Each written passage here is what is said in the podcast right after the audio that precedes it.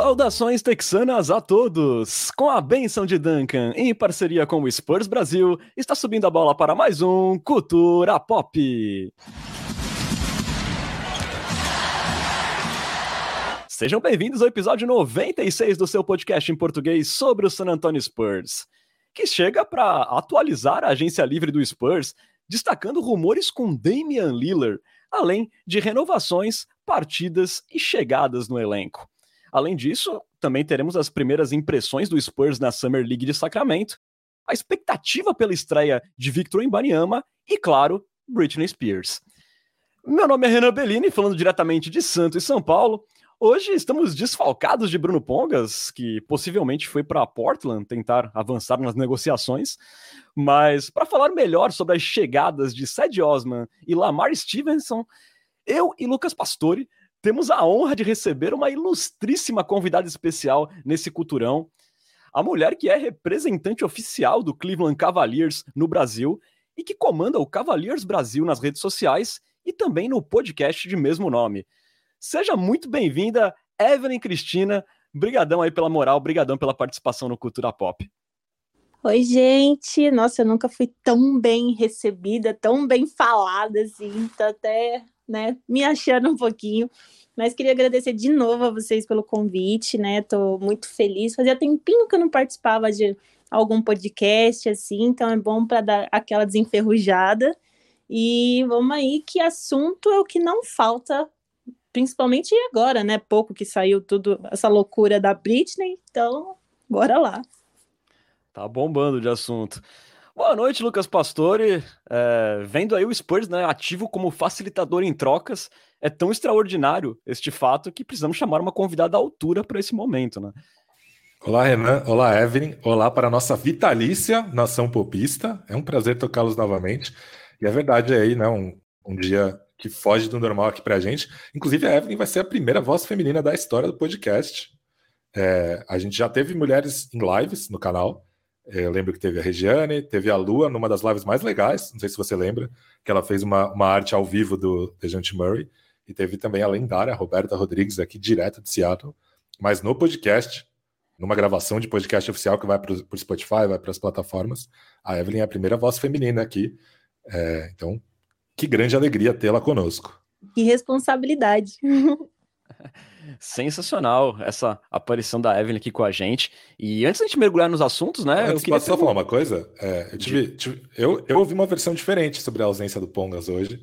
É, eu ouvi que ele gosta muito de dançar e ainda não teve tempo bastante para pegar a coreografia de Funk Rave, que é um, uma, um, lançamento muito recente da Anitta. Então ele precisou de uns dias a mais para aperfeiçoar a dancinha. Por isso que ele não, não pôde participar hoje. Eu acho muito mais provável essa sua versão do que a minha, viu, Pesca? É, lembrando que as duas podem ou não conter fake news. É, antes da gente mergulhar nos assuntos, né, queria perguntar para Evelyn. É, como se deu aí essa parceria oficial com o Cleveland Cavaliers, né? Como é que é o seu trabalho lá no Cavs Brasil? E também te pedir para descrever, né, a emoção que é ver aí um hobby se transformando num trabalho dos sonhos, eu imagino, né? Nossa, foi foi muita loucura. Eu tava falando aqui com o Lucas um pouquinho antes de começar que, cara, tipo assim, quando eles fizeram o perfil oficial, né, do Instagram aqui no, no Brasil, tipo, logo já fui tentar ajudar a divulgar, porque, pô, tipo, é o nosso time que agora tá mais perto da gente, né, daqui. Então, aí, tipo, papo de acho que duas semanas mais ou menos, rolou do, do rapaz, né, que tá cuidando do perfil, tipo, me dar um, um salve na DM, perguntando se podia rolar uma reunião. Aí, tipo, lógico que eu aceitei, né? Não tem nem como.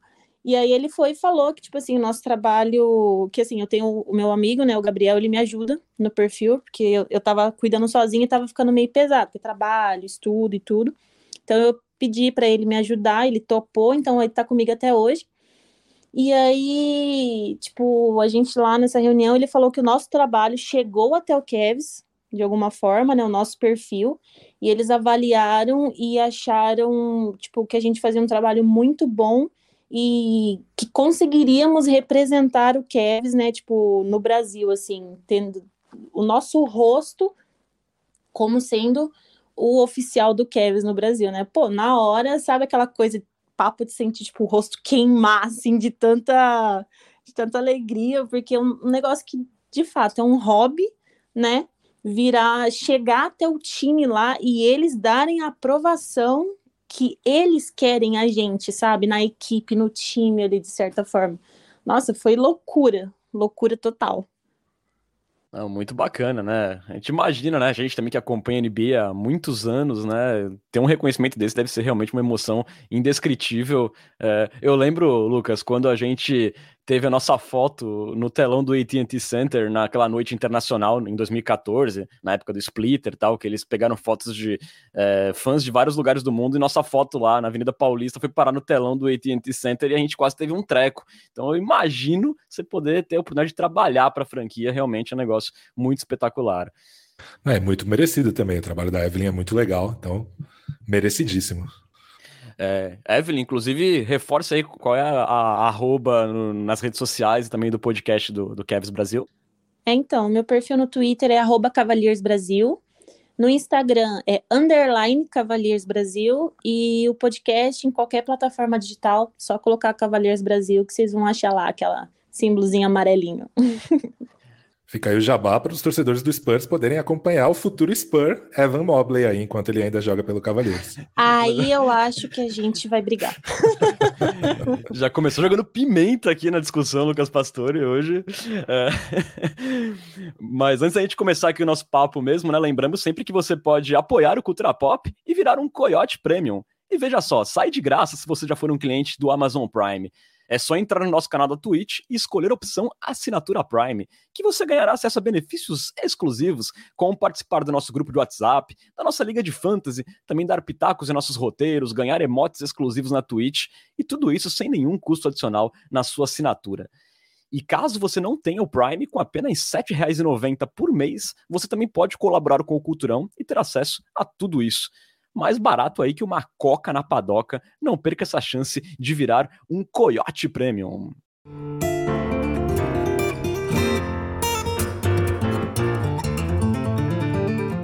Bom, abrimos esse culturão com Free Agency e com um assunto mais quente desde o nosso último episódio, que foram os rumores de uma possível vinda de Damian Lillard para San Antonio.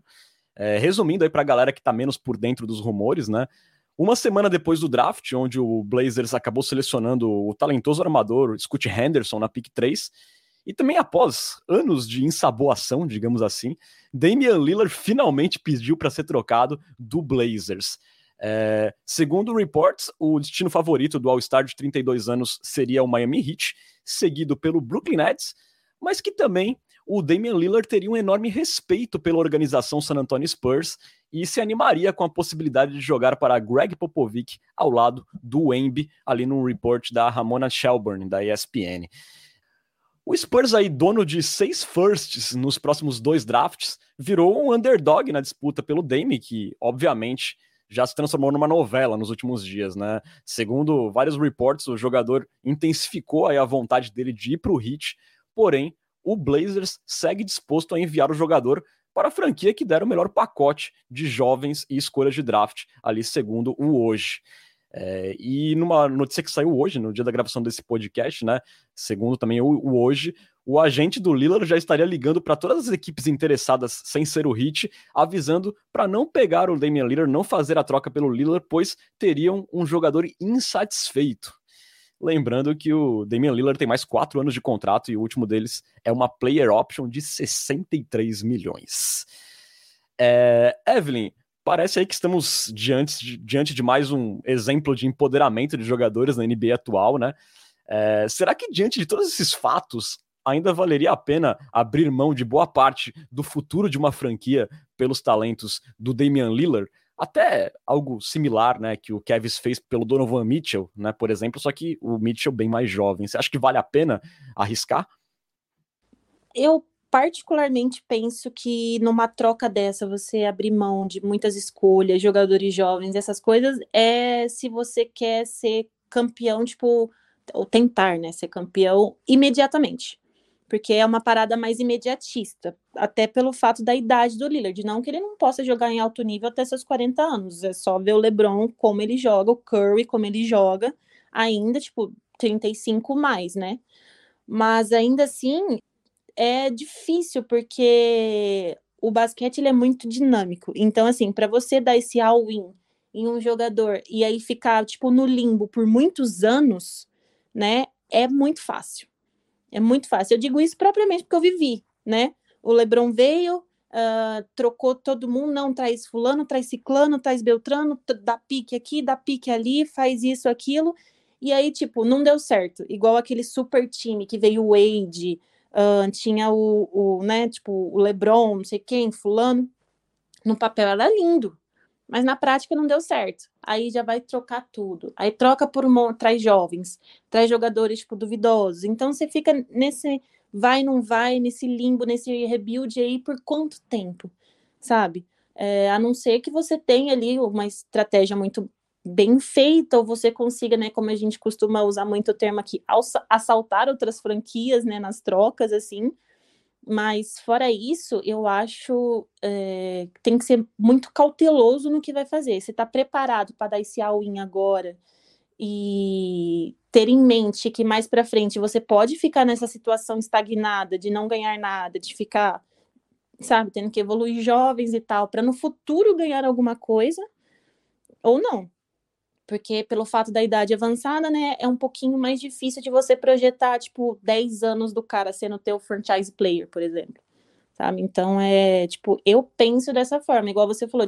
tipo, diferente do Mitchell, que é mais jovem, ele tem 24, 25, então, tipo, dá para pensar e projetar ele sendo nosso franchise player por 10 anos, tranquilamente, entendeu? Mas é, mas assim, por outro lado também pensando, quem não iria querer Damian Lillard, né? Exato. Na ocasião, né, o Kevs mandou lá pelo Spider Mitchell o Sexton, o Markany, o Agbaji, três firsts e duas swaps na, na ocasião. Um pacote bem gordo, né, pelo Spider Mitchell. É, Pesca, é, o sonho parecia mais real no dia que o, que o Lillard solicitou a troca, né, que ele falou do Spurs. Mas você acha que ainda dá para sonhar? E será que vale a pena com o Spurs tendo o Embi, né, essa esse Wemby do mundo das ideias ainda, que a gente acredita muito, mas ainda é mundo das ideias. Mas você acha que com, com o Wemby nessa situação, valeria o Spurs fazer um caminhão de piques, colocar aí o campeão olímpico Keldon Johnson na troca? É, você acha que valeria a pena?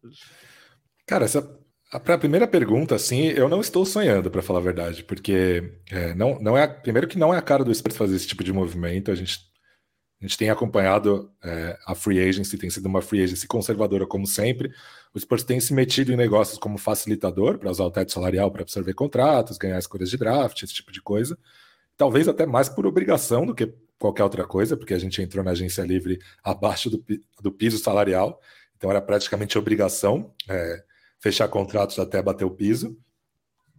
E os, os times mais fortes, é, que tem rumores mais fortes, né, que são Miami, Filadélfia e Brooklyn, talvez sejam os, os, três times mais agressivos no mercado de trocas em busca de estrelas nas últimas temporadas. E o Spurs talvez seja o menos agressivo, né? Tentei puxar por memória quais foram as trocas que o Spurs fez, trocas mesmo. Não aquela troca assim, tipo, para uma peça complementar, uma troca ousada. Desde que eu acompanho a NBA, eu lembrei só do Richard Jefferson. É, não sei se você lembra de mais alguma. Não, a do George Hill pelo Judas foi uma, né? Ok, é, mas é que o Kawhi Leonard ele virou uma estrela, mas naquela altura ele não era, ele era um, um prospecto. Sim, sim, eu citei ela porque o George Hill era um queridinho nosso, então acho que levando em conta o no nível Spurs foi uma troca ousada. Ok, é, foi ousada, mas eu digo, uma troca por um cara valorizado no mercado, assim, porque, enfim, teve o DeMar DeRozan, mas foi uma situação que não foi exatamente a agressividade do Spurs. Teve o Lamarcus Aldridge, que foi um agente livre.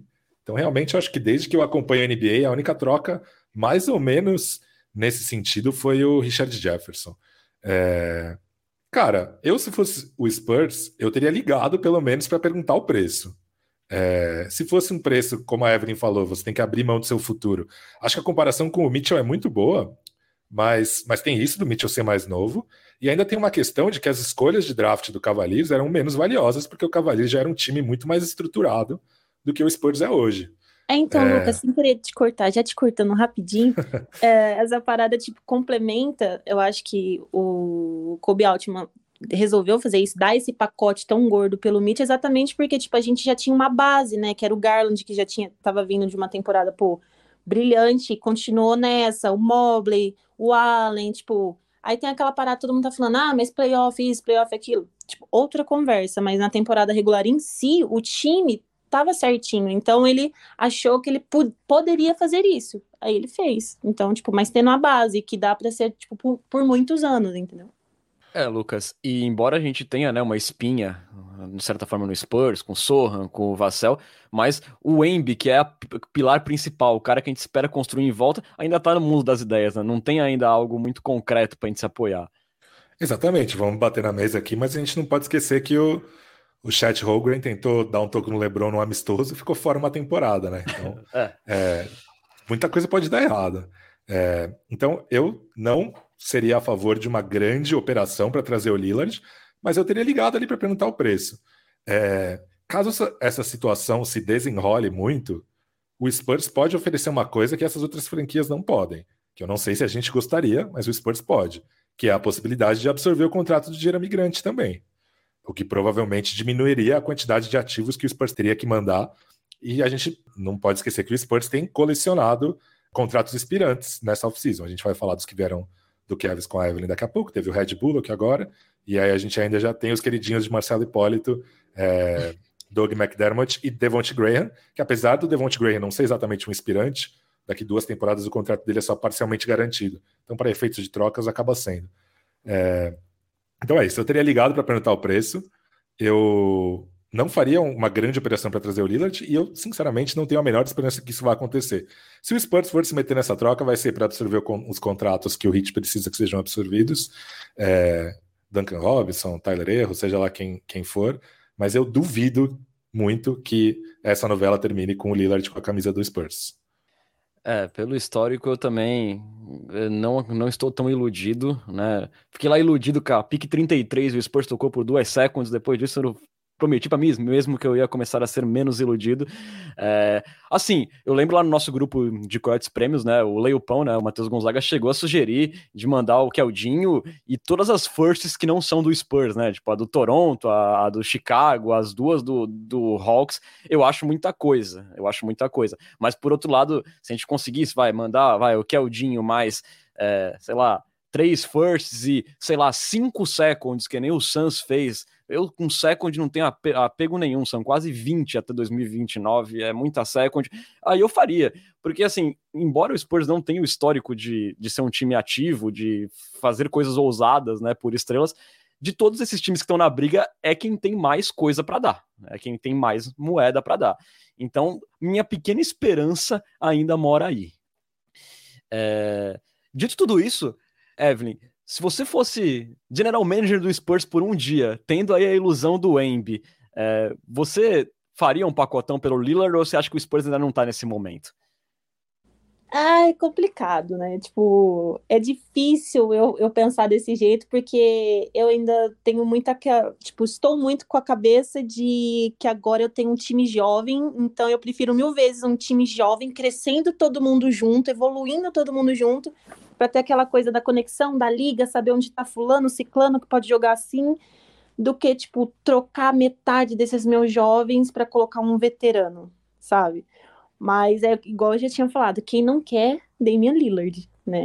Então, tipo, oferecer não custa nada, né? Pode custar se aceitarem, mas ainda assim oferecer somente não custa nada. Então, é, pensando, tipo, acho que eu sendo a general manager, talvez eu faria. Mesmo ele não querendo, só Miami Heat e tal, mas eu ofereceria os aos tratos de pop, né? Que transforma, né, jogadores em lendas, para que quem sabe ele não consiga, né, o tão sonhado MVP e o tão sonhado anel dele, né? Com certeza eu estou contigo, Evelyn. Dependendo do preço, se não fosse nada absurdo, tipo Rudy Gobert no, no Wolves, eu, eu faria pelo Lillard aí, porque ter uma estrela desse calibre é, em San Antonio, no mercado pequeno, é uma oportunidade muito legal. Mas eu não queria me desfazer do, do, do meu Devin Vassell e nem do Jeremy Sohan. Diga, Lucas. Edson Chiariotti, essa enciclopédia viva do basquete, lembra que em 1993 o San Antonio Spurs trocou pelo Dennis Rodman. É verdade, é verdade. Que foi o, o Sean Elliott na troca, não foi? Sean Elliott foi para Detroit, exatamente. Que ficou um ano em Detroit e depois retornou pra gente para fazer história pelo Spurs. Felizmente. E você, Renan, você toparia um negócio que não envolva muitas escolhas, mas envolva pegar contratos obscenos, como o do Jeremy Grant, ou talvez o Nurkic, ou talvez esse contrato novo do Tibuli, esse tipo de coisa, ou você também não é muito a favor? Não, eu pegava. Se, se, se não for assim um, um pacote com que nem o do Leopão lá, com todas as piques que não são nossas e, e não envolvendo o Devin Vassell e o Sohan, por exemplo, eu pegaria fácil, mandaria também o Trey Jones.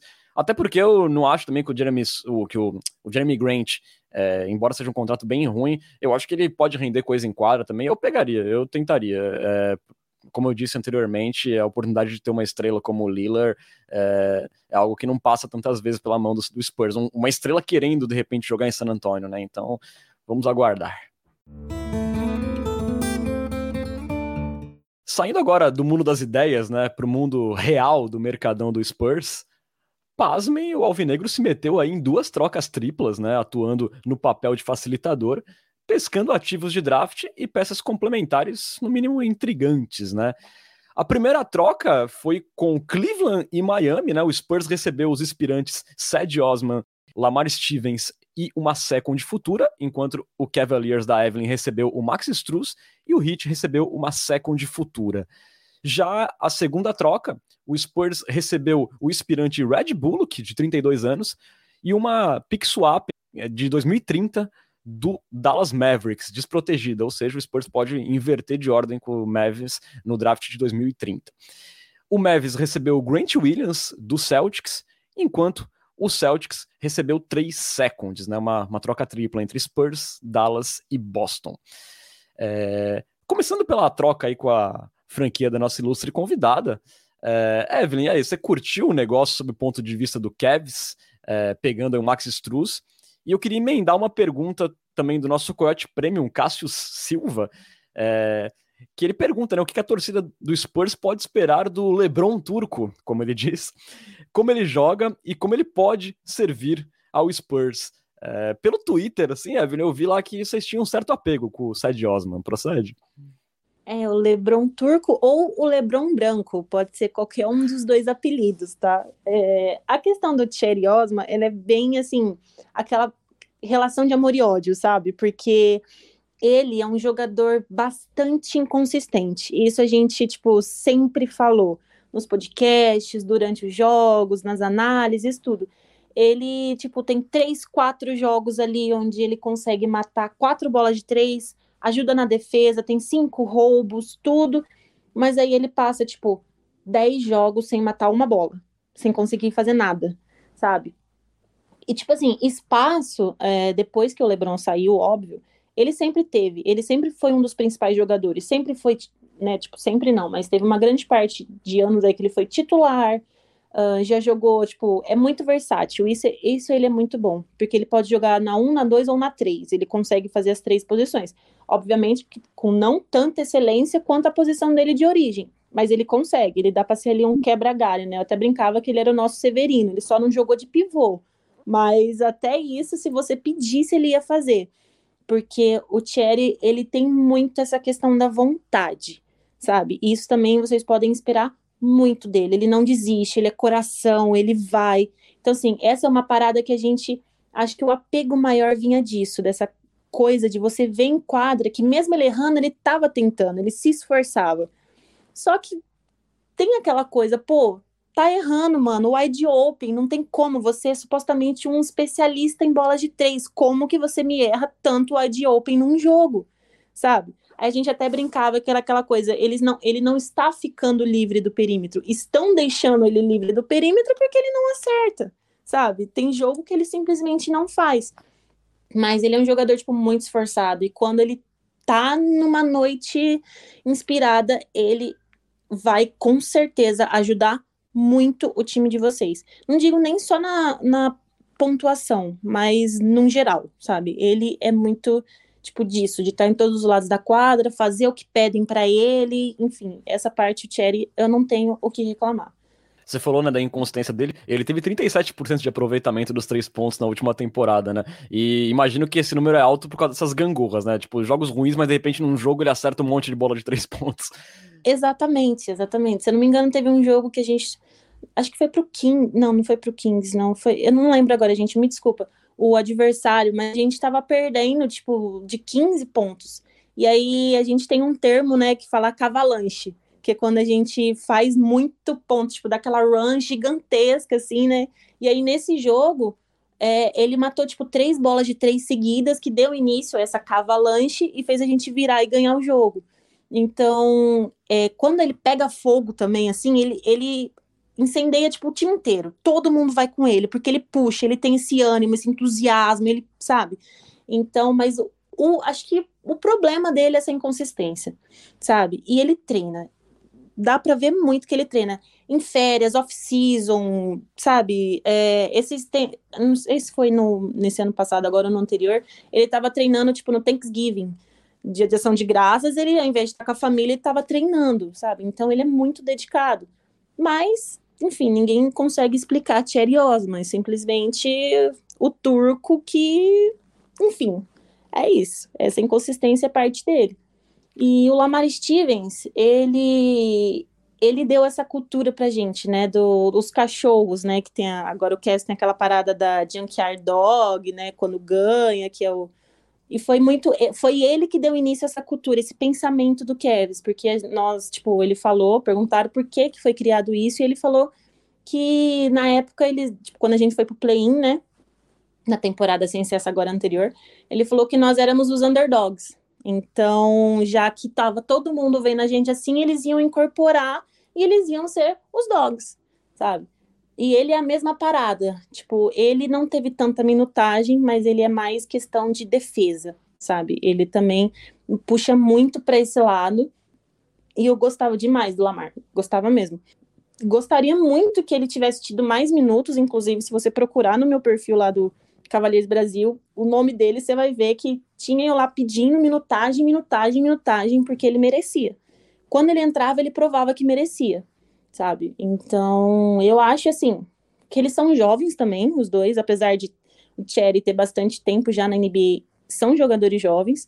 Então, eu acho que junto aí da, do, do núcleo de vocês, dá para, tipo, com essa juventude ao mesmo tempo vai, vai ajudar na experiência, né? Já tem essa, um pouquinho dessa bagagem e tal. É, acho que pode dar muito certo para vocês torço muito, inclusive, porque eu gosto demais dos dois. Essa questão do apego que a gente não queria desapegar, mas acontece, né? É sempre bom quando a gente escuta uma torcedora, né? Um torcedor de, é, do ex-time do jogador falar bem dele, né? Porque quando o cara não deixa saudades na, na, equipe, a gente já, já vê que é bomba, né? Então aí, então vontade não vai faltar, pelo menos, por parte do, do, do Chad Osman. Inclusive, recuperei uma entrevista do coach Bud quando o Spurs contratou o Sandro Mamute que ele fala, ah, o Greg Popovich vai se divertir muito com ele. Eu passei grandes momentos ao lado dele, em nenhum momento elogiou ele como jogador. Ali você já vê que, que tá vindo bomba aí, né? ah, mas é simpático, né? Pelo menos. é, só passando aqui a limpo, né? O, o Sad Osman, né? É um forward, né? 28 anos, 2 e 1 de altura. É, o contrato dele é expirante de 6,9 milhões. É, o Osman jogou seis temporadas pelo Cavs, é, na última temporada jogou 77 jogos. É, já o Lamar Stevens é um power forward de 25 anos, 1,98, tem um contrato expirante de 1,9 milhões, mas é, ele não é totalmente garantido, né? Esse contrato, é parce... é, o valor não é total, então ainda é um pouquinho menos do que isso. O Stevens teve três temporadas pelo Cavs, jogou 62 partidas na última temporada, aí com médias de 5,3 pontos e 3,3 rebotes. É... Lucas, o Brian Wright atendeu nossos pedidos aí, né? Vimos dois movimentos bacanas do Spurs pescando oportunidades, rendendo três inspirantes que são jogadores de NBA, né? Não são peladeiros, né? Não são pebas. E de quebra a gente também conseguiu uma second e uma swap que vai saber se lá em 2020 vai ser valiosa, né? Você gostou dessas chegadas aí do Osman, do Stevens, do Red Bullock? Cara, eu gostei, principalmente de jogadores que vieram do Cavs. É, Acho que assim, se você tem espaço salarial e não vai atrair uma estrela, que é a situação que o Spurs está, é exatamente isso que você tem que fazer. Então você é, se enfia em trocas para absorver contratos e acumulativos dessa maneira. Como a Evelyn falou, são dois jogadores jovens, principalmente o Lamar Stevens. É, jogadores de tamanho para o perímetro, que era uma carência do elenco do Spurs. É, inclusive, eu acho que essa é uma tendência para a nossa temporada, o time crescer bastante, principalmente com as, as declarações do, do Wemby, que ele gostaria de jogar como ala pivô, ao lado de um pivô. Isso deve empurrar o Sochan para posições mais baixas. E aí chegaram três alas com tamanho de alas de NBA, finalmente, né, para compor o nosso elenco. É, a gente não sabe se eles vão ficar no elenco, porque o Spurs precisa fazer cortes é, até a temporada. E por uma questão de operação né, financeira, é mais fácil dispensar jogadores que são expirantes, que não são totalmente garantidos. Talvez o Lamar Stevens possa rodar nessa mas eu não gostaria. É, eu ainda teria na minha fila, na minha listinha, eu teria o Devonte Graham como favorito ao corte. E eu gostaria de falar que eu tenho o Ken Burt também como favorito ao corte, mas tem uma coisinha que me deixa com o pé atrás, que é o histórico de lesão do, do Zach Collins. Também teve problema com lesão o Charles Bassin na temporada passada. E eu não sei se o meu amado Dominic Barlow, de quem eu gosto muito, está pronto para a NBA. E eu acho que a gente tem que puxar o saco do Embi o máximo possível. Se ele falou que quer jogar como ala pivô, temos que deixá-lo jogar como ala pivô o máximo possível, pelo menos no começo. Mas eu acho que esses são meus dois favoritos para os cortes. Então, é, então eu gostei, gostei sim das trocas. Não são nada demais, assim, nossa senhora, olha o que o San Antonio Spurs fez. Mas acho que foi um uso inteligente do espaço salarial. Sim, eu acho que o, o Red Bull que é um cara assim que pode jogar bastante tempo, né? Um cara que defende bem, que mete bola de três pontos, pode ter um espaço interessante na rotação e todos inspirantes, né? Isso é sempre bom aí do ponto de vista de, de futuro para o Spurs.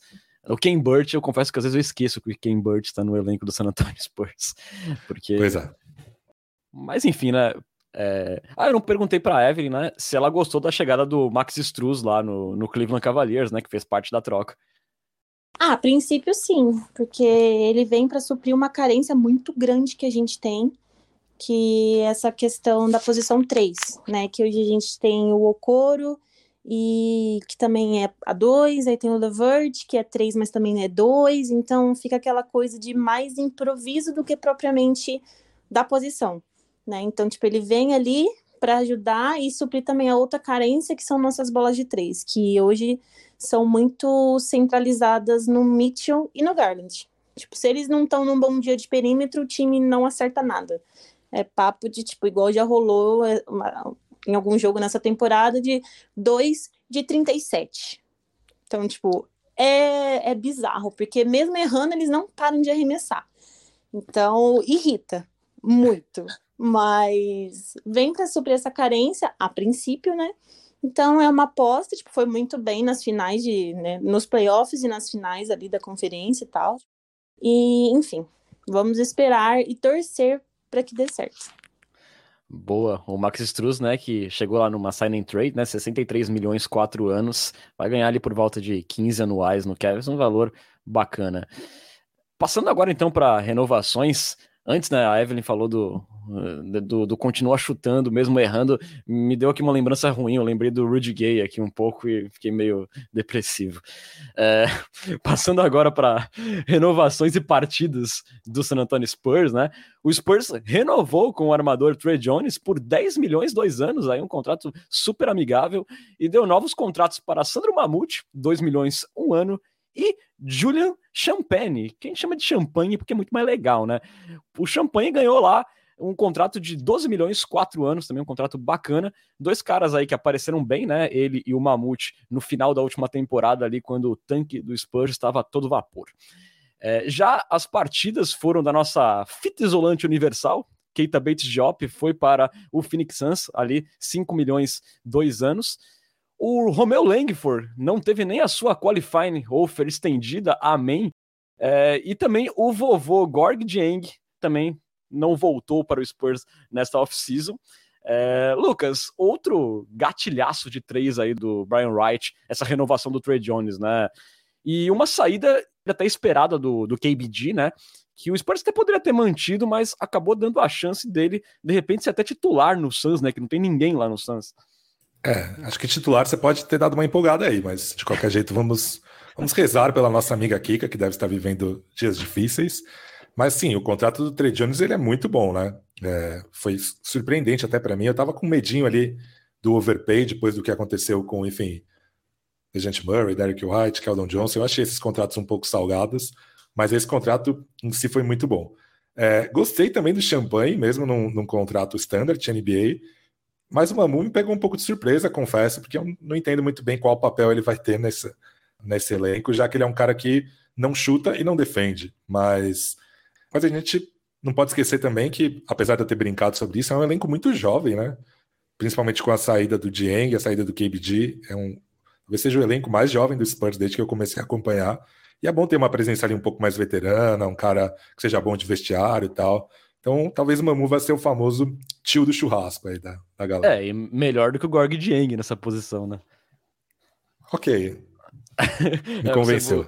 o Lucas Pastore não é um fã de Sandro Mamute. Estou sentindo não, falta sou. do Bruno. Eu sou muito fã.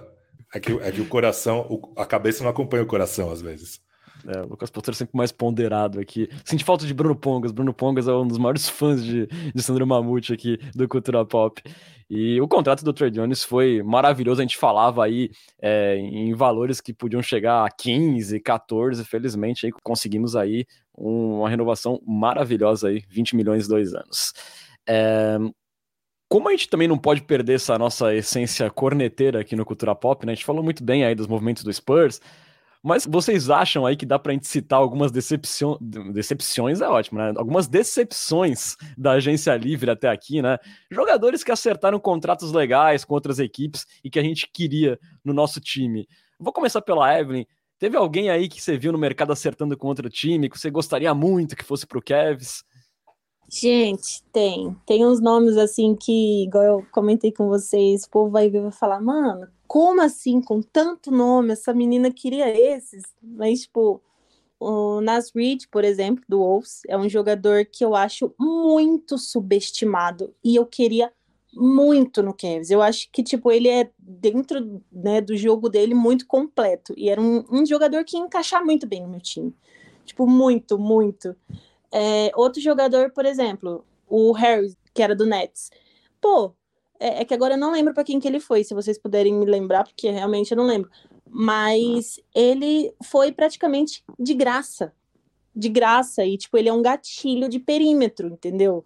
Que a gente fica. Não é possível. É igual, tipo, o Bogdanovic quando foi pro, pro Pistons. Fico, gente, que, que o Kevs não tentou se meter no meio para trazer? Porque, assim, são jogadores que a gente tem uma necessidade, cairia muito bem, encaixaria muito bem no time, sabe? Tipo, aquelas peças que a gente sempre fala, pontuais, que a gente precisa para dar aquele passo adiante. Pô, qualquer um desses três que viesse para mim, eu ia ficar sonhando acordada, mas não é a realidade. Inclusive o Joe Harris foi pro Pistons também. é, é, exatamente. Exatamente. Os dois juntos no Pistons. Pistons, que inclusive tá muito ganancioso, tá querendo levar todos. Aí não tem como. Quem diria, né? O pessoal indo morar em Detroit feliz da vida. Lá, Joe Harris mais um. É...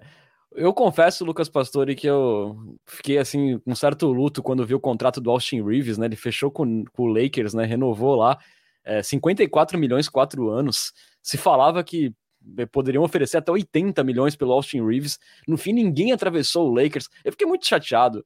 Porque mesmo que ele não viesse, Lucas Pastore, ele, o Spurs poderia ter feito uma oferta só para complicar o Lakers, só, só isso já seria divertido já. Ok. É... Eu, eu, não sou muito anti-Austin Revista. Eu ainda Parece. acho que a, eu ainda acho que a amostragem dele é muito pequena, ainda acho que corre risco de ser um deixar um Stevenson, né, que é o exemplo que eu sempre cito, que é um cara que fez um playoff muito bom, marcando LeBron James, inclusive, e depois desapareceu da NBA. Mas eu também não, não, não seria contra a contratação. Os caras que eu lamentei é, foram Don, o Dontinho, Donte de Vincenzo, achei o contrato dele muito bom, achei que dava. Cara, o Bruce Brown, o contrato dele não é muito bom, mas por dois anos, como a team option, teria feito tranquilamente também. E o mais engraçado é que eu tenho um alerta para tweets do Woj com a palavra Spurs. E aí apitou meu celular e aí eu comecei a ler Grant Williams e eu falei, não, não é possível. Mas não era possível mesmo. A gente só entrou na troca para absorver o, o Red Bull aqui. Cara, sabe o que a free agency do San Antonio Spurs me lembrou, Renan Bellini? O que, Lucas Pastore? A lenda de Édipo, da mitologia grega. Você conhece a lenda de Édipo? Sim. Deu uma certa confusão, mas me relembre, Lucas Pastore. É... O Édipo foi o cara, né? Que visitou o oráculo de Delfos, que disse a ele que ele mataria o seu pai e se casaria com a sua mãe, com a sua própria mãe. Daí o complexo de Édipo de Freud. É... E aí ele ficou muito assustado, né? Já que ele estava destinado a fazer isso. E aí ele fugiu da cidade de onde ele morava, que era Corinto, inclusive, cidade que futuramente é, teria uma relação com vocês dois. Olha só que coisa bonita. E partiu rumo a Tebas. Mas no caminho ele encontrou o rei de Tebas, que era o rei Laio, que ordenou que ele saísse da frente da carruagem dele, acertando com seu chicote. Então Édipo, muito irritado, é, partiu para cima do rei, assassinou o rei e todos os seus lacaios. É, quando ele chegou Te a Tebas, ele descobriu que a cidade era assolada por uma figura mitológica, que era a Esfinge, que devorava todo mundo que não acertasse suas perguntas, né? Mas Édipo foi lá e enfrentou a Esfinge, respondeu suas duas perguntas é, corretamente, derrotou a Esfinge. Com isso, herdou o trono e com isso também casou-se com a rainha, que era viúva do rei que ele mesmo assassinou. O que aconteceu por aí? O Édipo era adotado, cara. Ra... O rei que ele matou era o pai dele, a rainha com quem ele casou era a mãe dele. Então, é, essa, essa lenda é muito discutida na filosofia, né? Porque se diz. Tem gente que acha que acredita que a moral dessa história é que você não pode fugir do seu destino, não importa quanto você corra, você vai acabar realizando. E tem gente que acha que é o contrário, tem gente que acha que não. Essa lenda significa que as suas escolhas fazem o seu destino, não o que você ouve do profeta. E tem até uma referência a essa lenda no primeiro filme da trilogia Matrix. Você gosta da trilogia Matrix? Não é uma das minhas favoritas, mas eu jamais okay. eu reconheço. Quando o Neo vai no oráculo e a oráculo fala para ele: "Não se preocupe com o vaso", e ele fala: "Que vaso?", vira para trás e derruba o vaso. E aí o vaso se quebra e ela pergunta para ele: "Pô, será que você, mas será que você teria realizado minha profecia se você não tivesse vindo aqui?" E, e o que, que isso tem a ver com o San Antonio Spurs? Todo ano é a mesma coisa, né? Vai chegando a agência livre e algum desgraçado de algum repórter fala: esse ano o San Antonio Spurs vai fazer uma coisa surpreendente. E a gente que não estava esperando uma coisa surpreendente, fica esperando uma coisa surpreendente. E aí nada surpreendente acontece e a gente fica surpreso. Ou seja, será que a gente ficaria surpreso se o desgraçado do repórter não tivesse falado que a gente teria esperado uma coisa surpreendente? Fica aí a reflexão para você, cara. É, rapaz, que momento profundo e de profunda cultura aqui é, que Lucas Pastore trouxe para todos nós nesse momento.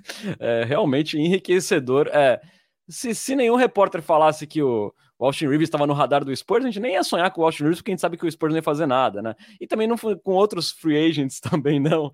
É, eu coloco também na minha lista, Lucas Pastore, além do Divincenzo, que foi bem triste ver ele saindo 12 milhões anuais, é, tão barato lá para o Knicks.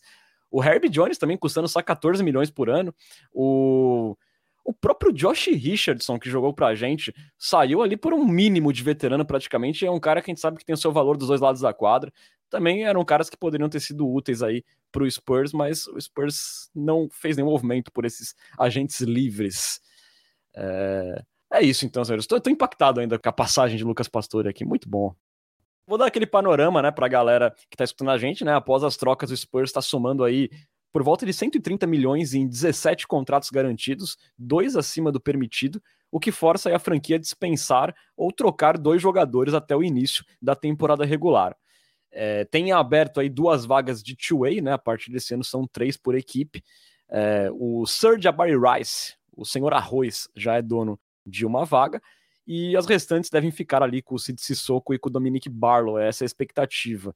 É, o salary cap aumentou né, para 136 milhões, o Spurs tem ainda cerca de 5 milhões livres, além de uma room exception de 7,7 milhões para reforçar o elenco.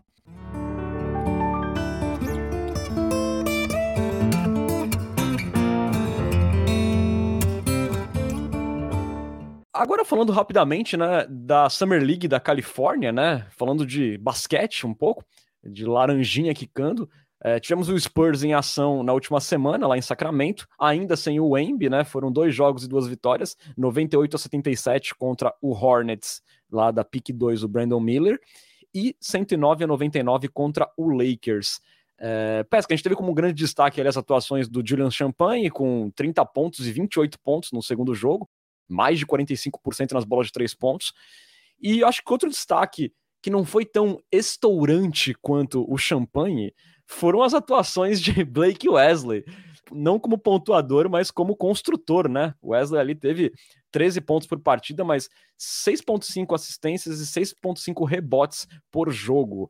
Curtiu aí é, essas, esses primeiros movimentos? Essa, essa hora de dar aquele overreact em dois jogos de Summer League? Cara, gostei. Engraçado como os papéis se inverteram em relação à temporada passada, né? O Malak Branham jogando muito mais com a bola e o, Wesley jogando sem. Inclusive, é, na última partida a gente foi comandado pela nossa dupla etílica, né? Champanhe e Brahma. É... Mas, cara, o meu preferido continua sendo Dominic Barlow, não quero nem saber. Acho muito impressionante a mobilidade dele para o tamanho que ele tem. É, ele protege o ar muito bem, ele marca muito bem no perímetro. E ele fez um, um primeiro jogo é, mais de mais destaque, né? Em termos de estatísticos e tal. No segundo jogo ele foi discreto, mas acho que ele é o meu queridinho aí do, do elenco da Summer League, de, sem o Wemby, obviamente. Eu confesso que é um cara, no mínimo, intrigante, né? Um cara grande, com mobilidade. Ele me empolga mais do que o Romeo Langford, que já foi. É... E você, Evelyn, você assistiu alguma coisa desse início de Summer League aí, mesmo o Kevin não estando envolvido, ou é pedir demais assistir essas peladas aí? Ainda não assisti, né? Amanhã começa a minha, a minha temporada, né? Porque amanhã tem o primeiro jogo do Kevs. Mas a gente, tipo, né, segue as páginas, tudo, e fica vendo um lance ou outro e tal, assim. E, obviamente, né, a gente Brazuca tem que falar que o, o, Gui Santos, né, meio que acabou com coitada da pick 2 do Hornets, né? Só, só um pequeno comentário. Sim, sim, foi muito bem o Gui e um início bem complicadinho pro Brandon Miller, né? Que já tem pouca pressão, né? E jogou mal as duas partidas. Mas a Evelyn faz muito bem de não de não gastar o tempo dela assistindo Summer League, né, de, de California Classic, né, com todo respeito. A de Las Vegas ainda tem um pouco mais de entretenimento.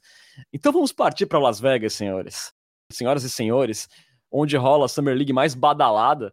Mas antes da gente falar de bola, vamos aí para a notícia mais aleatória que você não poderia imaginar. A cantora Britney Spears foi agredida por um segurança de Victor Wembanyama. Isso mesmo que você ouviu. Segundo a reportagem da TMZ, é, na última quarta-feira, no hall de um restaurante em Las Vegas, a cantora tentou pedir ali uma foto com o Wemby, abordando lá o jovem francês com um suposto tapinha no ombro. Porém, a reação do segurança do Spurs foi afastar a Britney com um tapão com as costas da mão, que acabou derrubando a cantora no chão. É, posteriormente, segundo a TMZ, o segurança procurou a Britney para se desculpar, alegando, abre aspas, você entende como é quando se está cercado por fãs. Fecha aspas. A baita desculpa, né, do segurança, né? Na tarde desta quinta-feira, tanto o Victor Embanyama quanto a cantora se pronunciaram. É, na versão do Embi, ele estava andando no lobby do restaurante com muitas pessoas em volta, ou seja, ali numa muvuca, né? E que uma pessoa teria agarrado o seu ombro pouco antes da ação do segurança. Inclusive, ele disse que só horas depois ele tomou conhecimento de que a pessoa era a Britney Spears. É, em pronunciamento, a cantora rebateu a versão do Embi sobre o agarrão, reforçando que apenas tocou no ombro dele para cumprimentar, é, mas que acabou sendo agredida no rosto, numa intensidade que fez os óculos dela caírem do rosto. É, no pronunciamento, a Britney também disse que era embaraçoso compartilhar sobre o episódio, mas que era importante para servir de exemplo de que se deve tratar as pessoas com respeito. Né? Ela frisou também que a violência física acontece muito no mundo, muitas vezes a portas fechadas, e que se solidariza e apoia as vítimas. Também agradeceu lá aos fãs e simpatizantes e disse que aguarda um pedido de desculpas público do jogador, do segurança e do San Antonio Spurs. Olha, Pescão, realmente é o tipo de notícia que nós não esperávamos dar no Cultura Pop, mas de qualquer forma é um episódio infeliz, né? Onde, analisando os fatos aí, parece que foi um excesso de força lamentável aí do segurança, né? Não, muito infeliz. E comparando as versões, não tem como acreditar na versão do Embanyama, que a Britney Spears teria se metido no meio de uma muvuca para agarrar o ombro dele é, é, muito mais plausível a versão dela, de que eles estavam num restaurante, alguma coisa assim, que ela teria tocado no ombro dele para pedir uma foto e, e o segurança deve ter reagido de uma maneira completamente truculenta, desproporcional. A gente que está acostumado a frequentar estádio de futebol, imagina como deve ter sido a, a reação do segurança. É, eu até acredito que o, o Embi pode não ter visto que era Britney Spears, pode não saber até quem é Britney Spears, já que ele é jovem. Enfim, não sei como funciona a rádio na França. É, e, e, achei, mas eu achei o pronunciamento dele um pouco decepcionante, um pouco blasé. Claramente foi uma versão combinada, né? Com PR, com o San Antonio Spurs, sei lá, se, se, com o staff pessoal dele, com o staff do San Antonio Spurs. Mas ele podia ter, né? É, sido mais incisivo no pedido de desculpa e falar que lamenta a situação, ele só contou como se fosse uma anedota, alguma coisa assim. Não sei se a, a orientação foi essa, né, para tirar o foco da questão, mas foi um pouco decepcionante. Enfim, não começou bem, né? É, eu também não gostei muito da entrevista do Embi também. É, certamente foi algo combinado ali que pareceu, né? Não sei se a Evelyn quer comentar alguma coisa sobre o episódio. Não, a primeira vez que eu vi, eu achei que fosse aquela, aquelas notícias que o pessoal faz zoando. Porque em que universo isso aconteceria? Tipo, o, os rolês aleatórios do Ronaldinho rolaram com a Britney Spears, porque, tipo, meio bizarro, assim, essa situação toda. E, e eu também, tipo, fiquei na mesma de vocês na questão da, da resposta dele. Eu acho que ele poderia ter sido um pouco poderia, tipo, talvez até manter o ritmo, né, o estilo ali da resposta dele, mas usar outras palavras. Porque o jeito que ele falou pareceu meio snob, tipo assim, ah, ela era só mais uma que tava no meio da muvuca para querer me ver a pique 1 do draft e tal, não sei o que, sabe? Pareceu, tipo, me soou um pouquinho assim. Mas, enfim, eu só espero que ele não tome esse rumo na carreira dele, né? Porque é muito difícil você querer gostar de um jogador pelo basquete que ele apresenta mas não conseguir pela pessoa que ele é. Né? Isso é muito difícil. Tipo, a gente tem vários exemplos hoje na NBA, mas eu só espero muito que ele não tipo vá para esse lado e seja essa pessoa, né? Mas que foi um rolê aleatório, foi um rolê aleatório. Por isso que é muito bom a Martin Duncan, porque ele não fala nada, ele nunca aparece em lugar nenhum, ele só fica lá na casa dele. Então, não corremos risco dele se envolver nesse tipo de situação. É, Eva depende, Mobley né? também segue a mesma linha. Depende, um cara né? que dá um, uma dunk no Yannis Antetokounmpo e sai com aquela, aquela, aquele emojizinho do rostinho com uma linha reta na boca, tipo, né? Mas depende, né? Também temos casos aí de cidadãos, né, que não esboçavam reação e no fundo estavam tramando coisas terríveis com sua família, né?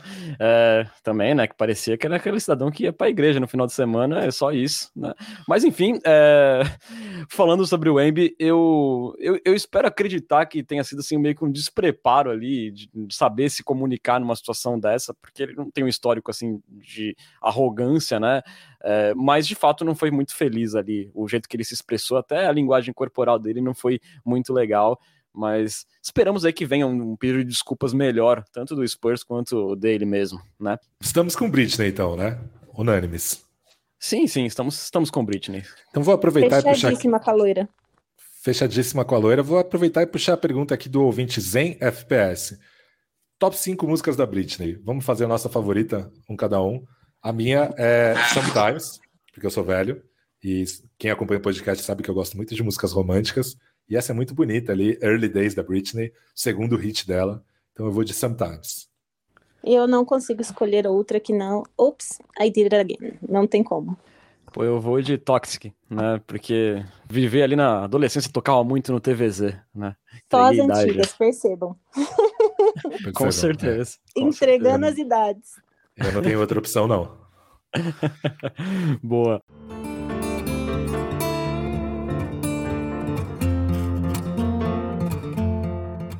Bom, falando então rapidamente agora de basquete, né, Lucas Pastore e Evelyn. Nessa sexta-feira, finalmente a gente vai ver o Victor Embanyama em quadra pelo Spurs, ainda ali que na versão Summer League, né? Novo encontro com o Charlotte Hornets, abrindo a Summer League de Las Vegas.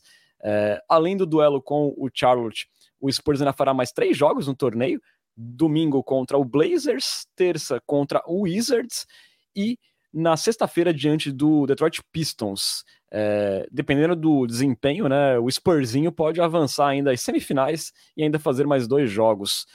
É, falando do Wemby jogador agora, Evelyn, é, quais as tuas expectativas para ver aí um dos maiores prospectos de todos os tempos em ação na NBA. É, como é que você enxerga essa chegada dele na liga? Você de repente acredita que ele pode ter um impacto imediato? Alguns falam em revolução do jogo. Você tem todo esse hype com o Embi? Ai, é, eu sou uma pessoa que, tipo, eu gosto muito de usar exemplos do meu, da minha vivência para falar das outras coisas, meio que para ter uma base melhor, sabe? Tipo, um fundamento melhor no que eu vou tentar falar.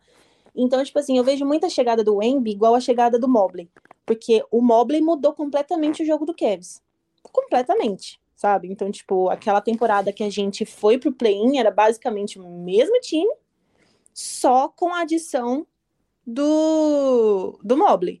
Então, assim, eu vejo muito essa questão no Spurs. Eu acho que o Embi vai mudar muito o patamar do time, vai elevar muito o patamar do time. É, não acho mais que você, tipo, o Spurs vai ficar nessa parada de rebuild por muitos anos, reconstrução por muitos anos. Acho que vocês vão dar um salto muito bacana com a chegada dele, né? E a, a questão, tipo, da, de revolucionar o jogo, eu não duvido nada de Greg Popovich. Então, assim, para ele criar um novo, uma nova lenda, uma nova máquina que realmente, de fato, possa fazer com que os próximos jogadores, tipo as crianças, cresçam tentando se espelhar no jogo do Embi, eu não duvido. Então, tipo, isso na, na, minha visão se torna a revolução do jogo, igual o, o Curry fez muito, tipo, é muito difícil hoje você não ver jogadores da posição 1, 2 que que, tipo, no college e tal, é, arremessem muito para três, né? Tipo, tenha mais essa porcentagem e tal boa nas bolas de três. Então, eu acho que pode acontecer sim. Eu não, não acho que seja impossível nem difícil, né? Eu acho que seja mais provável até de acontecer essa parada de quando ele já tiver firmado, assim, que não vai demorar muito também para ele já ser, tipo, se sentir à vontade é, as crianças que estão crescendo agora assistindo a liga queiram se espelhar nele para fazer os seus jogos, sabe? E assim, mas ainda assim, uma coisa que eu fico um pouquinho com receio nele, igual eu já comentei com vocês, é a questão do físico, porque tipo, a posição que ele quer, né, que é a 4, ala pivô, enfim, que pode também jogar de pivô, a gente sabe que a liga é, tem muitos jogadores fortes, né? Então, ele precisa, assim, obviamente, que não sei se é do biotipo dele e tal, porque, tipo, o Yanni chegou magrelo na liga também. E olha como ele é forte hoje.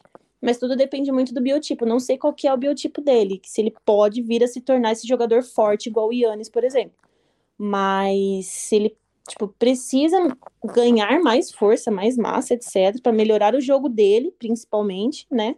mas para evitar também lesão, né? Porque a gente não quer um, um, jogador do nível dele ficar de fora por causa de lesão. A gente quer assistir bom basquete. Bom basquete a gente assiste com jogadores bons, né? Com certeza, né? A gente teve o exemplo né, do Chat Holmgren que se machucou num, num jogo de liga de, liga de verão, né? Nem era uma liga de, de verão oficial da NBA é, e perdeu uma temporada inteira. Lembrando que o Chat Holmgren também, né? Chegou assim um palito, né? É, e acabou se lesionando. É sempre um receio que a gente tem com o Embi, embora ele não tenha tido nenhuma lesão grave aí nos seus anos iniciais de carreira, mas agora na NBA jogando numa outra fisicalidade, algo que a gente sempre pensa, né? E você, Lucas Pastore, como está o coraçãozinho aí para sexta-feira, primeiro jogo do Embi, ainda que seja Summer League, mas acho que é possivelmente o, o jogo de Summer League mais esperado das nossas vidas. Cara, acho que sim, né? É, a última primeira escolha do Spurs foi o Duncan, né? E, e, é engraçado que existem, eu obviamente não assisti, né? A Summer League de 1997. É, mas existem, existem reportagens sobre como o Duncan foi decepcionante. Olha só que curioso, né? Na sua liga de verão. É... Cara, eu tô animado, já tava, eu já tô, eu tô num momento meio, né, de voltou a soberba e a arrogância, né? Já, já tô feliz com o Dominic Barlow, imagino o quanto eu tô animado para enfim ver o Embi jogando. Claro que tem os, os receios com lesão, e isso que a Evelyn falou para mim é a questão mais intrigante em relação ao Embi, como vai ser o desenvolvimento do corpo dele, se o Spurs vai querer priorizar a manutenção da agilidade ou vai querer que ele realmente fique largo. É, claro que uma coisa não necessariamente elimina a outra, mas em algum momento é, uma dessas duas coisas vai ter que ser a prioridade. Então, se vai ser um desenvolvimento de um corpo mais tentando emular o Giannis ou tentando emular o Gobert, por exemplo.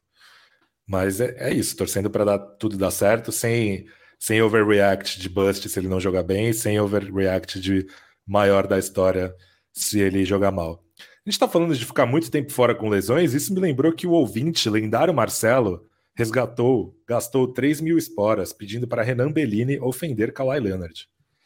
É, Sacripanta sonso, né? Símbolo da ingratidão, referência em conspiração, que só merece o desprezo em nosso coração.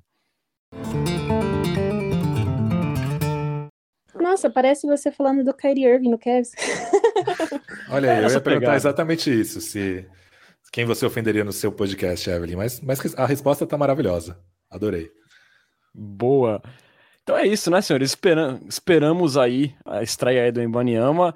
É, podemos esperar também que, se ele fizer menos de 15 pontos, já vão chamar ele de Wembagriama. É, a gente já está preparado para isso, porque o overreact sobre uma escolha número um do draft é instantânea. Já viu com o Brandon Miller aí, então. Mas vamos aí assistir com calma, desfrutar aí os primeiros movimentos dele na NBA, ainda que seja Summer League, e vai ser um momento bacana, especial aí para a torcida do Spurs. Fica o registro que o nosso queridíssimo Doug VDR77 também gastou 3 mil esporas, mas pedindo para o Bruno dizer quem é o grande projeto, então a gente anota para pedir para ele abrir o próximo episódio com isso. Este é um grande projeto. Sadi Osman. É, mais ou menos por aí. Mais ou menos por aí. Vamos entrando então na parte final do nosso podcast, onde tem sempre aquela nossa conversa gostosa com nossos ouvintes. Está na hora da queridíssima Coyote Talk. Co -co -co Coyote Talk. Olha a vinheta improvisada aí, começando pelo Marlon Gama, que ele pergunta: Como saber separar o hype da Summer League do que é realmente real? Eu não sei, eu não vou saber responder. Eu sempre fico hypadíssimo, como, como estou agora com o Dominic Barlow. Óbvio que quando ele entrar em quadra num jogo de NBA de verdade eu vou me decepcionar. Mas é isso, eu estou Barlow. Barlowizado? Barlowzado? Dominic Barlado? Bom, certamente o Cultura Pop não tem essa resposta, até porque o nosso último título de React da Summer League foi 99% empolgado com Blake Wesley. Então, e eu acho muito. que o torcedor tem que estar 100% é, hypado com o seu time, seja ele a draga que for. Porque se você não está hypado com o seu time, quem vai estar? Quem vai apoiar? Então, meu time pode estar lá, na péssima situação que for estarei assistindo, torcendo e vibrando como se fosse o último jogo da temporada e estivéssemos sendo os campeões. É Exatamente. Agu assim. aguentamos uma temporada daquelas, daqueles perebas, não vamos ficar hypado com ele agora, pelo é, amor de Deus. Claro, né? Sejam aí como a torcida do Corinthians num Paulistão, quarta-feira, 21h30 contra o São Bernardo. Estejam lá. Ok. É... o Gustavo, ele não fez uma pergunta, mas ele fez um comentário apenas. Ele falou: Pô, eu jurava que no próximo episódio vocês iam estar falando de uma super contratação na Free Agency. Não veio nada até agora, só o paizão Red Bullock. Achei engraçado a, a alcunha paizão pro Red Bullock. Volte os minutos aí no podcast pro Ed, porque o Lucas Pastor explica exatamente, exatamente. essa situação. E aí tem ela também, a pergunta do Marcelo Hipólito. Ah, sim. Agora que anunciamos experientes que marcam e conseguem arremessar de três e que ganham menos que os inomináveis, chegou a hora de finalmente nos livrarmos deles e dos contratos deles? Os Não, inomináveis. Não, os inomináveis, né? Devontae Graham e Doug McDermott que, que pode perder espaço, né, Lucas Pastore, pro Side Osman, de repente, né? Seria acertar umas bolas de três pontos, vai saber, né? Ah, vamos aproveitar que o Bruno não tá aqui, né? E falar um pouco mal do Doug McDermott, porque senão ele não deixa. É, ele não deixa. Então, assim, tem o Red Bull, que, é que pode jogar na 2 e na 3 também. É, tomara que o Spurs consiga se livrar. Se tiver que fazer um corte, eu toparia aí pagar o que deve aí pro Devontae Graham e dar tchau para ele, só mesmo o Lamar Stevens, um ala que defende, que é uma coisa que a gente não tem. É... Podemos Exato. ter agora com o Sochan, caso ele jogue na posição 3, mas na temporada passada a gente não teve. É... o que mais chegou perto disso foi o Vassell, mas ele jogou metade da temporada. Então... Exato. Assim, o Devontae Graham, para mim, realmente é, atrapalha, né? Além de não ajudar, ele atrapalha, porque é um cara, o cara monopoliza a bola quando tá em quadra. Agora, o Doug McDermott ainda tem um, um pouco de boa vontade, porque eu acho que ele, é, com o time funcionando um pouco melhor, é um cara que pode matar bolas de três pontos, né? Ah, eu falei que o do Side Osma, né? Como a, a Evelyn já falou, que é um cara bastante dedicado, que se defende, que, que defende bem, né? Diferente do, do Doug McDermott, né? Que digamos que defesa não é o forte forte dele, é, mas o Sed Osmo tem ali inconsistência na bola de três pontos. E disso a gente não pode reclamar do Doug McDermott, né? Então, é, com ele ainda sou mais de boa, é, de, de, de, manter no elenco, mas Devontae Graham é realmente está fazendo hora extra. Agora vem textão aqui, vou até me preparar para ler a pergunta do Mal Ferreira. Vamos lá. O Spurs tem, se não me engano, mais de 20 escolhas de segunda rodada nos próximos anos. Visto que aparentemente ficou estabelecido que o preço de jogadores de rotação como Josh Richardson, Sadiq Bey, entre outros, ficou entre 4 e 5 second round picks, é correto esperar que o Spurs pode fazer movimentos para pegar dois a três jogadores para a rotação em um futuro a curto a médio prazo para escalonar na reconstrução? Poderia explicar a quantidade de acúmulos para a segunda rodada, que francamente acho difícil o Spurs vir a draftar todas elas. É, e uma segunda perna, perna, se me permitem, é o meu medo com as aspas do Embi em relação a jogar na 4. Isso pode botar em risco a titularidade do Sochan, visto que é o titular da posição, e que dificilmente o Pop rebaixe o Keldinho para a segunda unidade. Foi quase uma pergunta de tese de TCC. Foi. Os, Foi. Os Lusíadas. Vamos lá, eu vou começar pela segunda, Lucas Pastore. É, eu acho assim que o risco do, de titularidade do Sohan não, não, não existe, até porque o Sohan, ele joga de power forward, mas às vezes ele se comporta na quadra até como um armador, né? Então, assim, não teria problema ele ser listado como posição 3 e... E eu também acho difícil que o Eldinho ser rebaixado para a segunda unidade. É, você e o Pongas, né, já acham um pouco mais provável que isso possa acontecer. Mas eu também não acho assim o fim do mundo é, a gente ter o Devin Vassell listado como na posição número um. Hoje em dia, a questão das posições é mais algo protocolar e dentro da quadra o jogo se, se comporta de uma forma totalmente diferente, né? A gente vai ver muitas vezes o Embi comandando um ataque, mesmo não sendo o armador e tal. Então acho que não corre o risco do, do Sohan perder a titularidade, ele vai jogar nem que seja na 3. É, e a fala do Embi também não me preocupa, assim. É, eu acho assim que o Pop vai acabar fazendo o que achar melhor, inclusive no desenvolvimento. Se precisar conversar com o Embi, que vai ser melhor ele jogar na 5, acho que o Pop vai ter essa conversa, vai ser tudo bem. Mas, mas eu também gostaria de ver o Embi na 4, pelo menos nesse começo, para ele não sentir tanto a fisicalidade.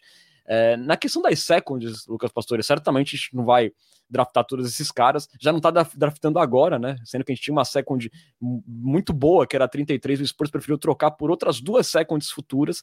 É, eu também fico incomodado com esse volume né, de seconds. Mas se for para a gente, de repente, no futuro, conseguir trocar por jogadores funcionais como esses que você citou, muito que bem. É, também, de repente, usar elas quando precisar se livrar de algum contrato. É, ou engordar a troca mesmo, como, como o Phoenix Suns fez quando pegou o Bradley Bill, que mandou 5 seconds. Eu, se o Spurs entrasse no negócio do Lillard, como eu falei no início do episódio, eu colocaria aí quantas seconds eles quisessem, sabe? Eu não tenho apego nenhum com elas. Eu acho que para isso pode servir. É, eu concordo. É, tá muito claro que o Spurs não está acumulando todas essas seconds é, para draftar todas. É um acúmulo de ativos mesmo, que é comum em times de, em reconstrução. Sobre a outra pergunta, o próprio Sochan foi listado como armador na temporada passada num jogo contra o Golden State Warriors, então isso é o de menos. Também não acho que a titularidade dele está ameaçada. Sobre os jogadores, né, que você criticou aqui, o Corneta Spurs fez uma proposta para Evelyn aqui, ó, manda o Graham e o Birt para o Cavs, embala os dois e manda para a Evelyn. Olha aí que coisa boa. Pô, a nossa convidada vem com toda a boa vontade aqui. Vocês querem dar um presente desse para ela? Ô, gente, eu já sofri tanto com jogador assim nos últimos anos. Me deixa ser feliz um pouquinho, por favor. Ok. Foi uma, foi, foi uma, foi uma proposta disparatada. É, o Aderal pergunta: caso o Embi realmente jogue na posição 4, qual pivôzão vocês acharam que traria um bom fit? O próprio Zach Collins ou o Spurs deveria buscar outro pivô? Eu acho que o Jokic seria um bom fit, mas na impossibilidade, vamos de Zach Collins mesmo. Evan Mobley, Jarrett Allen também seria um bom Olha aí. fit. E aí, aí já começou, sabe? Um quer mandar uns caras, o outro quer tirar os meus caras. Eu não tô entendendo. Mas respondendo, eu acho que o Zach Collins é interessante porque também é um pivô que espaça a quadra, né? E digamos aí que o Spurs, numa formação aí que tenha Jeremy Sohan, Keldinho ou ali o Trey Jones também como titular, é muito mão de pau junto, né? No time, né? Então Tem precisa bastante gente que mão de de três. Não vou, não vou mentir pra vocês, não. Tem bastante mão de pau mesmo. É, Lucas Perdigão, ele que é mais um membro do Lucanistão, pergunta: Em quantas temporadas Wemby se, joga- se tornará o melhor jogador francês da história da NBA? E ele completa: Atualmente em primeiro está o nosso Boris Diaw. É, É, é, é, isso aí é burner do Bruno Pongas, cara. é isso que eu ia falar. É, vocês apostariam hoje que o Wemby vai se tornar o maior jogador da história da NBA francês? Vai ser maior que o Tony Parker? Campe- Tetracampeão da NBA, MVP das finais? Hall da Fama? E aí, Evelyn? Vou deixar a Evelyn responder essa. Eu vou fazer a Glória Pires. Não posso opinar.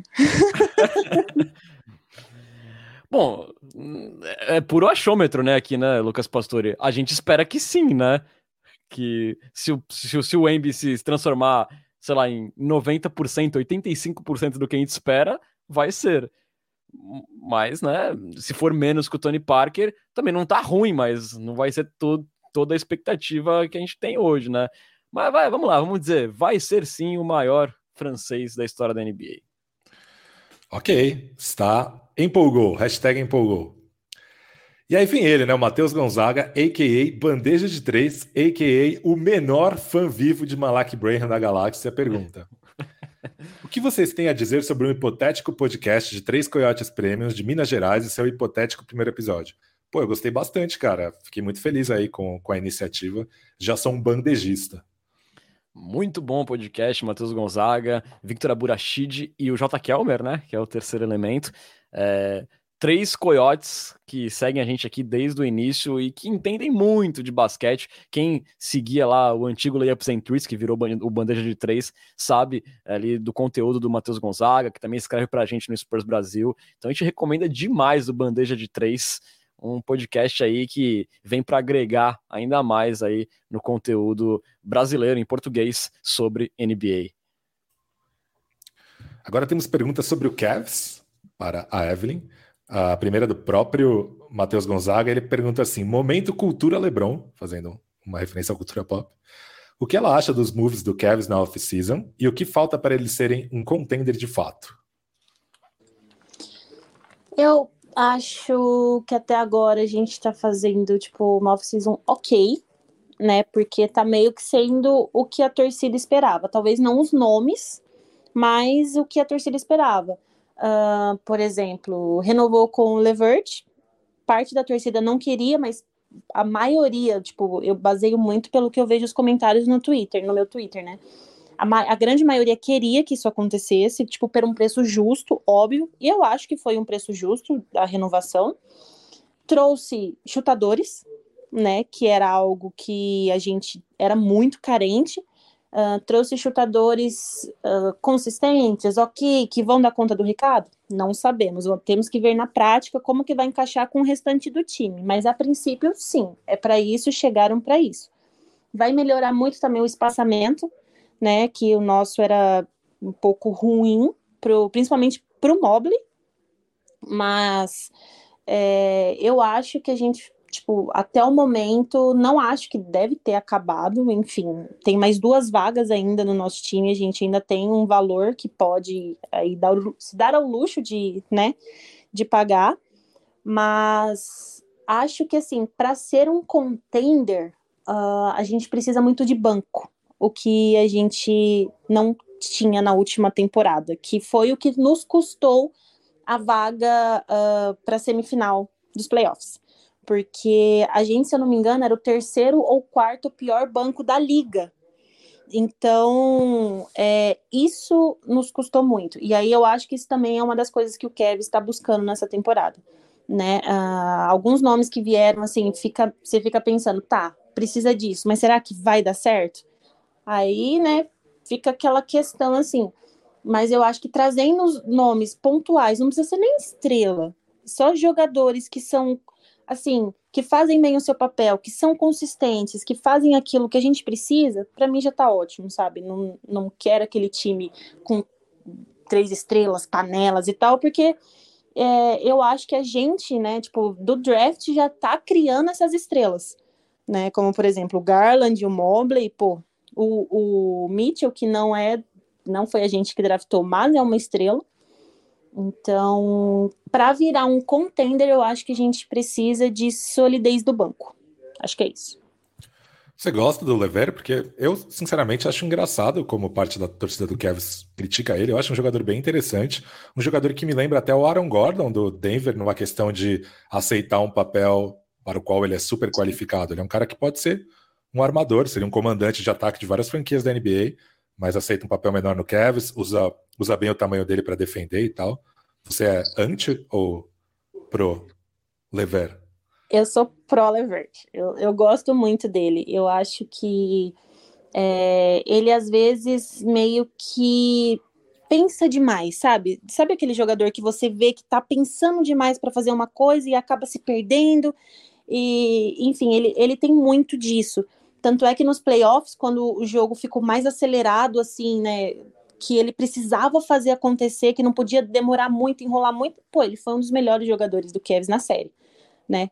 Contra o Knicks. Tanto é que eu acho que por isso que veio a renovação, porque de fato ele foi muito bem. Ele teve essa explosão que a gente esperava dele. Uh, tanto é que o pessoal, tipo, quando a gente comentou da, da renovação, o pessoal tudo falou: nossa, a gente espera que seja o Levert dos playoffs que joga a temporada regular. Porque ele também teve muito problema de inconsistência, né? Ele foi, tipo, fazia muitos jogos bons, mas em contrapartida o dobro de jogos ruins. Aquele jogo contra Boston, que ele e o Spider fizeram 40 pontos cada um. Nos próximos, acho que oito ou nove jogos, ele não pontuou mais que 12 pontos. Teve jogo que ele passou zerado. Então, um jogador da posição dele não pode ter esse tipo de, de números, né? Porque ele ajuda de outras formas em quadro também. Ajuda muito na defesa, ajuda muito é, criando arremessos, essas coisas, mas a gente precisa também da pontuação dele. Então, eu sou pro Levert e eu ainda acredito que ele possa ajudar muito a gente. Boa. Mais uma pergunta do Mal Ferreira, aquele do textão. Eu vou ler, são as palavras do Mal Ferreira, tá, Evelyn? Não são as minhas. É, sobre o Cavs, a expectativa com o Tim Duncan da Shopee, Evan Mobley, entre parênteses, brincadeira, e... é, de que ele, é de que ele vem para a temporada de afirmação? Sinceramente, acho que ele jogou muito bem na última, mas sinto que muita gente se decepcionou, porque espera, esperavam mais dele. Olha, para ser bem sincera, quem se decepcionou foi quem não acompanhou a temporada porque o Mobley, ele, como eu já falei aqui mesmo no decorrer desse, né, da, do episódio aqui, ele chegou e mudou o patamar do time. Ele é muito. Cara, é, como que ele não foi bem, tipo, como que ele deixou a desejar ou decepcionou, sendo que ele, um segundo anista, estava no top 3 melhores defensores do ano. Tipo, não tem como a temporada dele ter sido abaixo, sendo que ele estava concorrendo a este prêmio entendeu? Ele, ele teve uma boa pontuação pro All-Star, mas é que as posições, tipo, são praticamente impossíveis, né, agora, com quem ele concorre. Mas é, nos playoffs, obviamente, ele poderia ter feito mais. Sim, nos playoffs, sim. Mas a gente dá aquela relevada porque foi o primeiro dele, né? Então pode ter sentido a pressão, pode ter, tipo, não conseguido entregar. Isso a gente entende. A gente dá esse esse voto de confiança, porque é um menino, né? Querendo ou não, ele é um menino, ele é novo, segundo ano na liga. Tipo, se a gente conseguir para os playoffs de novo na temporada que vem, aí a gente já vai exigir mais dele, porque ele já passou, já tirou essa casca, já viu como é que é. Então, mas assim, falar que ele né, deixou a desejar e tal coisa do tipo, não tem como, porque não foi o que aconteceu. Eu assisti se não os 80, não, assisti os 82, porque o jogo que eu não conseguia assistir ao vivo, eu assistia depois. Mas, cara, não tem como. Não tem como, porque ele é muito bom. E eu acho que ele ainda nem chegou no teto dele. porque ele teve uma evolução da primeira para a segunda temporada na questão da pontuação, que nem é algo que ele precisa, mas que ele está fazendo, ele está melhorando, sabe? Então eu acho que ele ainda não chegou no teto dele. Acho que ele tem que evoluir, vai evoluir ainda, mas é, ele é bizarro de bom. Bizarro. Eu, eu acho, Lucas, que também, além das pessoas não verem o Mobley, né, direto como um torcedor vê, a gente vê isso acontecer muito com jogadores do Spurs, né? É, ele teve uma primeira temporada muito, muito incrível, né? Então acho que as pessoas já colocam o sarrafo mais lá em cima ainda, então esperam um, um outro salto muito grande já na segunda, e se não for aquilo, as pessoas classificam como é, decepcionante. E teve o fato de que chegou o Donovan Mitchell, e é um cara que vai dividir protagonismo, vai, vai ser o protagonista do time, né? Isso também tem um impacto. É, então as pessoas tinham que medir um pouco melhor as expectativas com o Mobley, mas sem dúvida foi uma boa temporada. É, quanto aos playoffs, é normal, tem jogador aí tipo James Harden, DeMar DeRozan com 30 anos nas costas que ainda sentem playoff, né? Então você vai criticar o menino ali na segunda temporada. Gostei do rancor aí. É, tem mais uma pergunta para Evelyn, que na verdade é uma provocação. A Evelyn pode responder com palavras duras, se você quiser. Cássio Silva pergunta: Como ela se sentiu nas finais de 2007? Olha aí que coisa feia com a nossa convidada. Caraca. Eu acho que vocês deveriam pegar leve comigo, porque é a primeira vez que eu venho aqui e Olha eu aí. sou uma pessoa muito sensível, tá? Okay. Então. Não vai ter palavras duras com o Cássio? Não, eu sou muito sensível a ponto de, tipo, por exemplo, quando o LeBron saiu agora de novo, eu simplesmente parei de seguir em todas as redes sociais, eu silenciei o nome dele, eu bloqueei o perfil dele, eu bloqueei o Lakers, eu fiz tudo que fosse. Não assisti um jogo e nem contra o Kevs para não vê-lo, sabe? Então eu sou uma pessoa muito sensível. E essas palavras do Cássio, eu não vou responder com palavras duras, que eu quero que fique na consciência dele que ele me deixou triste. Olha aí. Olha o que você fez, Cássio. Ela foi boazinha, assim, perto do que eu fiz com, com, com o Judas quando ele saiu. Até que, ela, até que ela foi bacana. Cara, a Evelyn, além de tudo, é, é, elegante demais, né? Será que o Cavs aceita uma seconds para ela representar o Spurs no Brasil? Façam suas propostas. ok. É. Certamente as ofensas iam ser com mais, com mais classe ao, ao Judas, né? E nem seria chamado de Judas, né? Mas enfim. É, é que só mais uma. Opa, eu perdão. já falei Kyrie Irving e LeBron James no off. Aí vocês entenderiam. Ah, ok. Tem tá o... certinho, tá certinho. Tem off, entendi. Mas assim, o nosso ouvinte, o Cassius, na Squad Premium, foi lá no fundo do baú, né? Tipo, 2007, não. Né? O cara queria achar alguma coisa para dar cutucada na, na, na torcedora não, do Kevin. E, e, tipo assim, eu ainda nem acompanhava a NBA. foi coisa que eu descobri quando eu fui atrás de buscar a história do time, de ver, rever vídeos no YouTube, aquela coisa toda, e eu descobri essa coisa. E aí ele já vem logo assim, com dois pés no peito, sabe? Triste. 2000, 2007, que inclusive é, de uma maneira indireta, pode ter influenciado todos nós a estarmos aqui onde estamos hoje, porque foi a primeira vez que um brasileiro jogou a final da NBA, né? Sim, sim. O Anderson Varejão, né? Pelo, Exatamente. pelo Cavs. Pelo Cavs. E, sobre o fundo do baú, né? Daqui a pouco vai vir também torcedor do Houston Rockets falar de 95, né? Daqui a 95 ainda ah, não, não, era tor não era torcedor, não, pode, não posso ser cobrado por isso. Eu quase não era nem nascida ainda. Eu já, eu já, eu já tinha sido nascido, não vou mentir para vocês, não. Alguns anos. Alguns anos já. Já estava plenamente alfabetizado rumo ao ensino fundamental. É... Uma última pergunta para fechar. O J. Cameron pergunta: Como que para o urso apelão no Pokémon? Quais são suas estratégias, mestre pesca? Não sei se a Evelyn estava ciente que eu era um mestre Pokémon. É... O Urshifu, ele geralmente ele é usado em times de chuva, né? Então a melhor estratégia para batalhar com ele é usar o time de sol com o Torcoal, é, preferencialmente que invoca o sol para o terreno. E é isso, Renan. Pode passar a régua aí se você quiser. Como é que é? O Torcoal, que é o que invoca o sol? É a tartaruga, tartaruga que invoca o sol.